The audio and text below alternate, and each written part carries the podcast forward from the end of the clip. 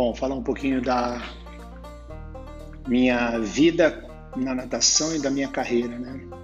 É... Eu nasci em Ribeirão Preto, 1956. Comecei a nadar em 1960, 61. Aprendi a nadar, né?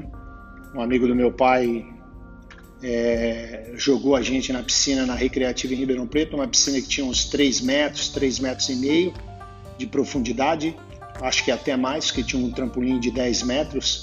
E a gente conseguiu se virar, eu e meu irmão, na água e a gente começou a nadar. Aprendemos a nadar, entramos na equipe da Recreativa de Ribeirão Preto, é, treinei na Recreativa de Ribeirão Preto até os anos é, é, 70, 72. Dali, Recreativa não dava tanto apoio, né? Acabou não dando tanto apoio como tinha antigamente.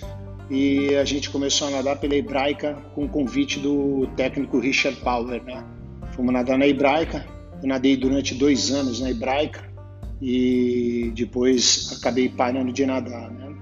Aí fui fazer faculdade na UNAERP, em Ribeirão Preto.